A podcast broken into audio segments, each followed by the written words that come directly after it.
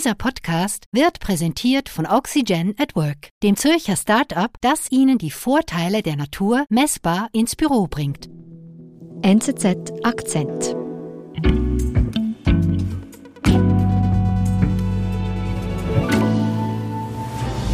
Sommes l'un des pays riches en pétrole et gaz au monde, avec trois bassins sédimentaires parmi les plus vastes, aux superficies avoisinant... Das ist ein Video, das die kongolesische Regierung im Frühjahr online gestellt hat. Es ist sehr nervös geschnitten, da läuft pathetische Musik. Man sieht Bilder von Regenwald, von Bohrtürmen, von Zapfsäulen, von Ölleitungen und im Video heißt es, dass die Demokratische Republik Kongo die neue Destination für Erdölinvestitionen sei. La RDC est la nouvelle destination des investissements en pétrole. Und was will man mit diesem Video? Die Regierung macht mit diesem Video Werbung für Regenwälder und für ihre Torfmoore. Und sie macht damit nicht Werbung für Tourismus, sondern weil sie einen Teil dieser Regenwälder und Moore versteigen will an Öl- und Gasfirmen. Und das ist ein Plan, der katastrophale Konsequenzen für das globale Klima haben könnte. Die kongolesische Regierung will im Regenwald Öl und Gas fördern. Das führte auch an der laufenden Klimakonferenz in Ägypten zu Diskussionen. Denn noch vor einem Jahr schien Kongo andere Pläne zu haben, sagt Afrika-Korrespondent Samuel Misteli. Merci d'être là avec nous, Président Tshisekedi Ziemlich genau vor einem Jahr an der letzten Weltklimakonferenz in Glasgow, da trat der kongolesische Präsident Felix Tshisekedi auf. Monsieur le Premier Ministre du Royaume-Uni, Messieurs les chefs Und er erzählt davon, wie wichtig der kongolesische Regenwald sei für das Klima, dass man ihn schützen soll. Les forêts du bassin du Congo constituent le deuxième poumon du monde und dass Kongo-Kinshasa ein, ein Lösungsland sei für die globale Klimakrise, eben wegen diesem wertvollen Regenwald. Welche Bedeutung hat denn der Regenwald in Kongo tatsächlich für das Klima? Er ist tatsächlich sehr wichtig. Er ist nach dem äh, Amazonas der größte Regenwald der Welt. Er saugt jedes Jahr mehr CO2 auf, als der ganze afrikanische Kontinent ausstößt. Die Torfmoore im Kongo-Kinshasa sind die größten der Welt. In ihnen lagert so viel CO2, wie die ganze Welt in drei Jahren ausstößt. Mhm. Das ist auch ein Grund dafür, dass Forscher davor warnen, diese Torfmoore auszubeuten. Also sie sprechen davon eine CO2-Bombe, die im Boden lagere. Also das heißt, wenn dieser Regenwald zerstört wird, dann kann er künftig nicht nur kein CO2 aufsaugen, er wird auch Unmengen an CO2 ausstoßen, wenn dort abgeholzt wird. Ja, ganz genau. Autrement, il en résulterait une crise écologique majeure. Und genau diese Bedeutung des Regenwaldes, die hat äh, Präsident Tshisekedi da in Glasgow auch betont in äh, dieser Rede, die er gehalten hat. Und es ging da konkret darum, ein Abkommen zu verkünden, das man ähm, verhandelt hatte. Und dieses Abkommen sieht Geld vor, viel Geld für den Schutz des äh, Kongo-Regenwalds, also 500 Millionen Dollar für fünf Jahre. Und danach sollte das auch weiterlaufen.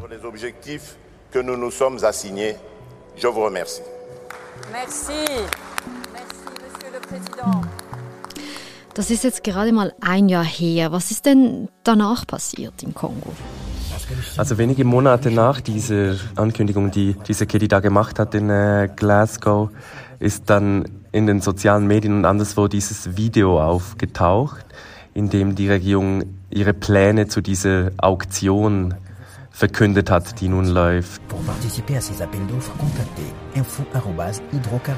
Und es geht da konkret um die Vergabe von Förderlizenzen von 30 äh, Öl- und Gasfeldern. Und wieso macht die Regierung das? Also wieso will sie jetzt plötzlich den Regenwald versteigern für Ölgewinnung, obwohl sie erst kürzlich gesagt haben, wie wichtig der Regenwald für den Klimaschutz ist? Also es geht hier ums Geld. Es sind äh, Wahlen im, in Kongo-Kinshasa im nächsten Jahr und diese Förderlizenzen sind lukrativ und äh, die Regierung schätzt, dass da im Boden Erdöl liegt, mit dem man mindestens 16 Milliarden Fässer füllen könnte. Und das wären dann viele hundert Milliarden Dollar an Einnahmen. Also ökonomisches Interesse vor Klimaschutz. Ja, kann man so sagen.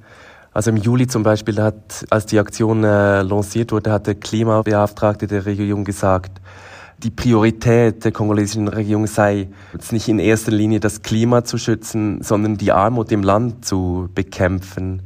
Und der Erdölminister, der hat zu einem späteren Zeitpunkt gesagt, man wolle dieses Geld, das man durch diese Auktion einnehme, äh, dafür aufwenden, zum Beispiel Schulen und Straßen zu bauen, also um das Land zu entwickeln. Hm. Und wie ist es dann weitergegangen, als bekannt wurde, dass die Regierung den Regenwald versteigern will? Es gab heftige Reaktionen, vor allem aus dem Ausland. Zum Beispiel ein britischer Geograf, der, der, die Region gut kennt, der hat in der New York Times geschrieben, dass da gerade der schlimmste Ort weltweit, an dem man bohren könne, versteigert werde. Für den Artikel, der, den ich geschrieben habe, habe ich unter anderem mit einer Greenpeace-Mitarbeiterin im, im Kongo gesprochen. Die hat zum Beispiel gesagt, dass wenn da ausgebeutet werde, das könnte eine Katastrophe zur Folge haben, die die Welt nicht mehr rückgängig machen könnte. Also die Reaktionen waren, waren sehr heftig. The rainforest, one of the largest on Earth, is vital to dealing with the climate crisis. Und im August ist dann der amerikanische Außenminister auf Afrika-Tournee gegangen, Anthony Blinken. Und der war unter anderem im Kongo-Kinshasa. Und diese Auktion, die die Regierung da durchführt, das war einer der Gründe dafür, dass er nach Kongo-Kinshasa gegangen ist. Und man hat da Gespräche geführt und am Ende hat man bekannt gegeben, man werde eine Arbeitsgruppe einrichten, die sich um den Schutz der Wälder und der Torfgebiete kümmern werde. Also was auch heißt, wenn man eine Arbeitsgruppe einrichtet, dann deutet das auch darauf hin, dass man da Differenzen hat, die man nicht beilegen kann und die man löst oder eben nicht löst, indem man einfach weiter darüber spricht. De ne pas croire qu'il en sera de même du côté de nos amis américains. Je vous remercie. Aber das heißt, Kongo zeigt sich in dem Moment trotzdem gesprächsbereit oder wie haben Sie reagiert? Also was zum Beispiel nach dem äh, Blinken-Besuch, was der kongolesische Außenminister äh, noch gesagt hat, war, dass es wichtig sei, ein Gleichgewicht zu finden zwischen wirtschaftlicher Entwicklung und dem Schutz der Wälder. Also sie geben sich schon äh, diplomatisch, aber sie sind auch sehr standfest. Okay, und das, das war diesen Sommer. Wie ist es dann weitergegangen? Im Oktober reiste der amerikanische Sondergesandte für Klimafragen, John Kerry, nach Kongo. Kerry hat da ein bisschen stärker Druck aufgesetzt, hat konkret gefordert, dass ein Teil der Ölfelder, die zur Versteigerung steht, dass der von der Auktion zurückgezogen wird. Und wie hat die kongolesische Regierung darauf reagiert? Diesmal war die Reaktion trotzige. Es gab da offenbar Leute in der Regierung, die das als Affront auch verstanden haben, dass Kerry da gefordert hat, dass diese Ölfelder zurückgezogen werden sollen. Hm. Also die Umweltministerin zum Beispiel hat da gesagt, äh, es gebe keine Konvention der Welt, die es verbietet, CO2 auszustoßen, um die Entwicklung des Landes voranzutreiben. Und sie sagte auch, die Arbeitsgruppe, die man da eingerichtet habe, das, das sei nicht eine Arbeitsgruppe, in der eine Kolonialmacht, also die Anspielung auf die USA, äh, über eine Kolonie bestimme. Okay, ich höre hier raus, Kongo will sich nichts vorschreiben lassen von den USA und vom Westen, oder? Nein, und das zeigt auch, wie sehr diese ganze Geschichte mit dieser Auktion in, äh, im Kongo für den größeren Nord-Süd-Konflikt in, in, der Klimapolitik steht. Gerade in Afrika fühlt man sich oft bevormundet, wenn es um CO2-Fragen geht von den Industrieländern des Nordens, die historisch gesehen für den allergrößten Teil der CO2-Emissionen verantwortlich sind, die dank fossilen Energien äh, so reich wurden, wie, wie sie sind. Mhm. Und in Afrika mag, mag man das nicht mehr wirklich hören, dass man sich selber beschränken soll, dass man seine eigenen fossilen Ressourcen nicht nutzen soll, um das Weltklima zu schützen, ohne dass man dafür entgolten werden würde. Wir sind gleich zurück.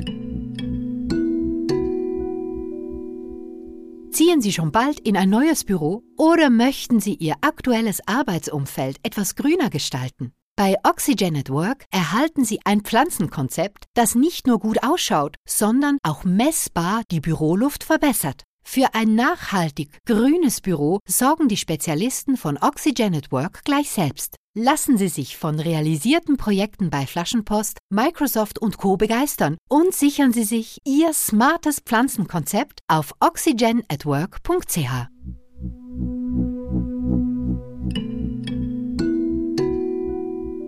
Kongo beharrt also auf das Recht, mit dem Regenwald Geld zu machen, trotz großer Kritik. Wie ist denn jetzt aber diese Auktion im Sommer angelaufen? Einiges ist unklar. Also ich habe auch beim Erdölministerium angefragt, aber ich habe keine Antwort auf meine Fragen da bekommen. Was man weiß, also bei den Ölfeldern, die die große Mehrheit der Felder sind, da sind keine Details bekannt. Die Auktion läuft auch noch bis Ende Januar. Bei den Gasfeldern, da weiß man, dass es Interessenten gibt und die kommen unter anderem aus den USA und aus aus dem Kongo selber. Aber was man auch weiß, ist, dass einige der, der großen Ölfirmen, dass die gesagt haben, sie würden sich an der Auktion nicht beteiligen, also Shell zum Beispiel oder Total. Okay, das heißt also, es läuft nicht ganz nach Plan für die kongolesische Regierung. Nein, also wenn man jetzt einfach nur auf die Auktion im engen Sinn blickt, dann ist das nicht ganz so einfach, diese Fälle zu versteigen und dann da in der kürzester Zeit Öl und Gas zu fördern, nur schon weil diese Felder überhaupt erst erschlossen werden müssten und zum Teil in, in ziemlich abgelegenen Gegenden sind. Mhm. Aber es ist auch so, dass es der kongolesischen Regierung nicht nur im engen Sinne darum geht, jetzt da möglichst schnell Geld mit diesem Öl und Gas zu verdienen, sondern es geht, es geht auch um Aufmerksamkeit. Es ist eigentlich, diese Auktion ist auch eine PR-Maßnahme, kann man wahrscheinlich sagen. Und es geht darum, Druck auf die internationale Gemeinschaft, vor allem auf, auf die Industrieländer auszuüben und halt ein Signal, ein starkes Signal zu senden und zu sagen, wir wollen mehr Geld von euch. Wenn ihr wollt, dass wir unseren Regenwald nicht als Ressource nutzen, dann äh, verlangen wir mehr Geld von euch.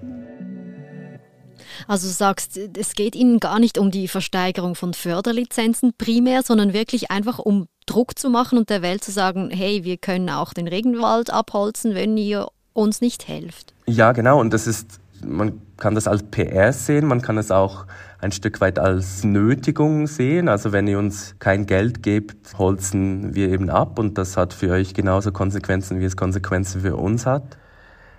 Man kann aber auch ein Stück weit Verständnis haben äh, für diese Position. Also der afrikanische Kontinent, der stößt weniger als vier Prozent der globalen CO2-Emissionen aus und äh, soll gleichzeitig stark in die Pflicht genommen werden und leidet auch äh, stärker als andere Kontinente unter der Klimakrise.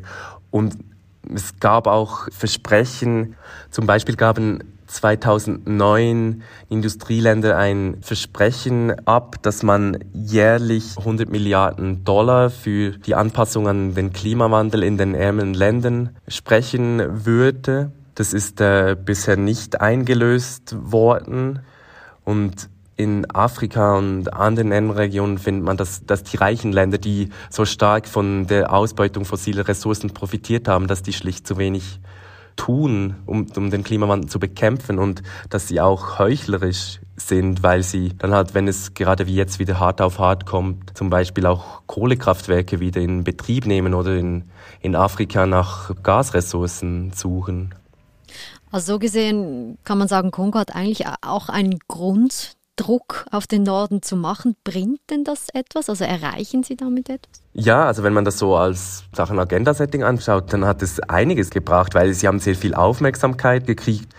Und an der laufenden Klimakonferenz sind diese Entschädigungen und was der Afrika und andere arme Gegenden erhalten sollen oder was ihnen zusteht, wenn sie sich an der Bekämpfung der Klimakrise beteiligen, das ist ein großes Thema an der Konferenz. Also ein großes Thema zum Beispiel war jetzt Diskussion über den sogenannten Loss and Damage Fund, also dass Länder, die Klimakatastrophen erleiden, also wie zum Beispiel gerade in Nigeria gibt es große Überschwemmungen zurzeit, dass diese Länder quasi Entschädigungen beantragen könnten äh, für diese Katastrophen, für die sie eigentlich nichts dafür können. Das war, das war ein großes Thema zum Beispiel. Und das gehört alles in den gleichen Kontext wie wie diese Auktion, die läuft im Kongo. Also das heißt, Kongo hofft immer noch, dass einfach mehr Geld vom Westen nach Kongo fließt für den Kampf für den Klimaschutz. Was heißt denn das jetzt für den Regenwald in Kongo, wenn also diese Auktion vielleicht wirklich nur als Druckmittel benutzt wird? Heißt das, die CO2-Bombe in Kongo explodiert ziemlich sicher nicht? Das hängt unter anderem davon ab, wie sich die Industrieländer in diesen Verhandlungen verhalten und ob sie bereit sind, auch mehr Geld zu sprechen für Kongo und andere Entwicklungsländer. Sie wird jetzt nicht in den nächsten Jahren explodieren, weil dafür ist die Förderung da schlicht zu kompliziert und zu aufwendig. Aber das heißt nicht, dass alles gut wäre, weil es wird sowieso viel gerodet im Kongo-Regenwald.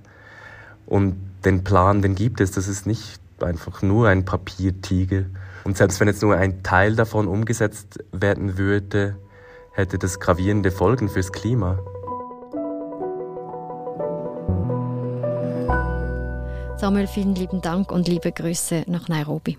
Vielen Dank, Nadine. Schöne Grüße in die Schweiz. Das war unser Akzent. Produzent dieser Folge ist Sebastian Panholzer. Ich bin Nadine Landert. Bis bald.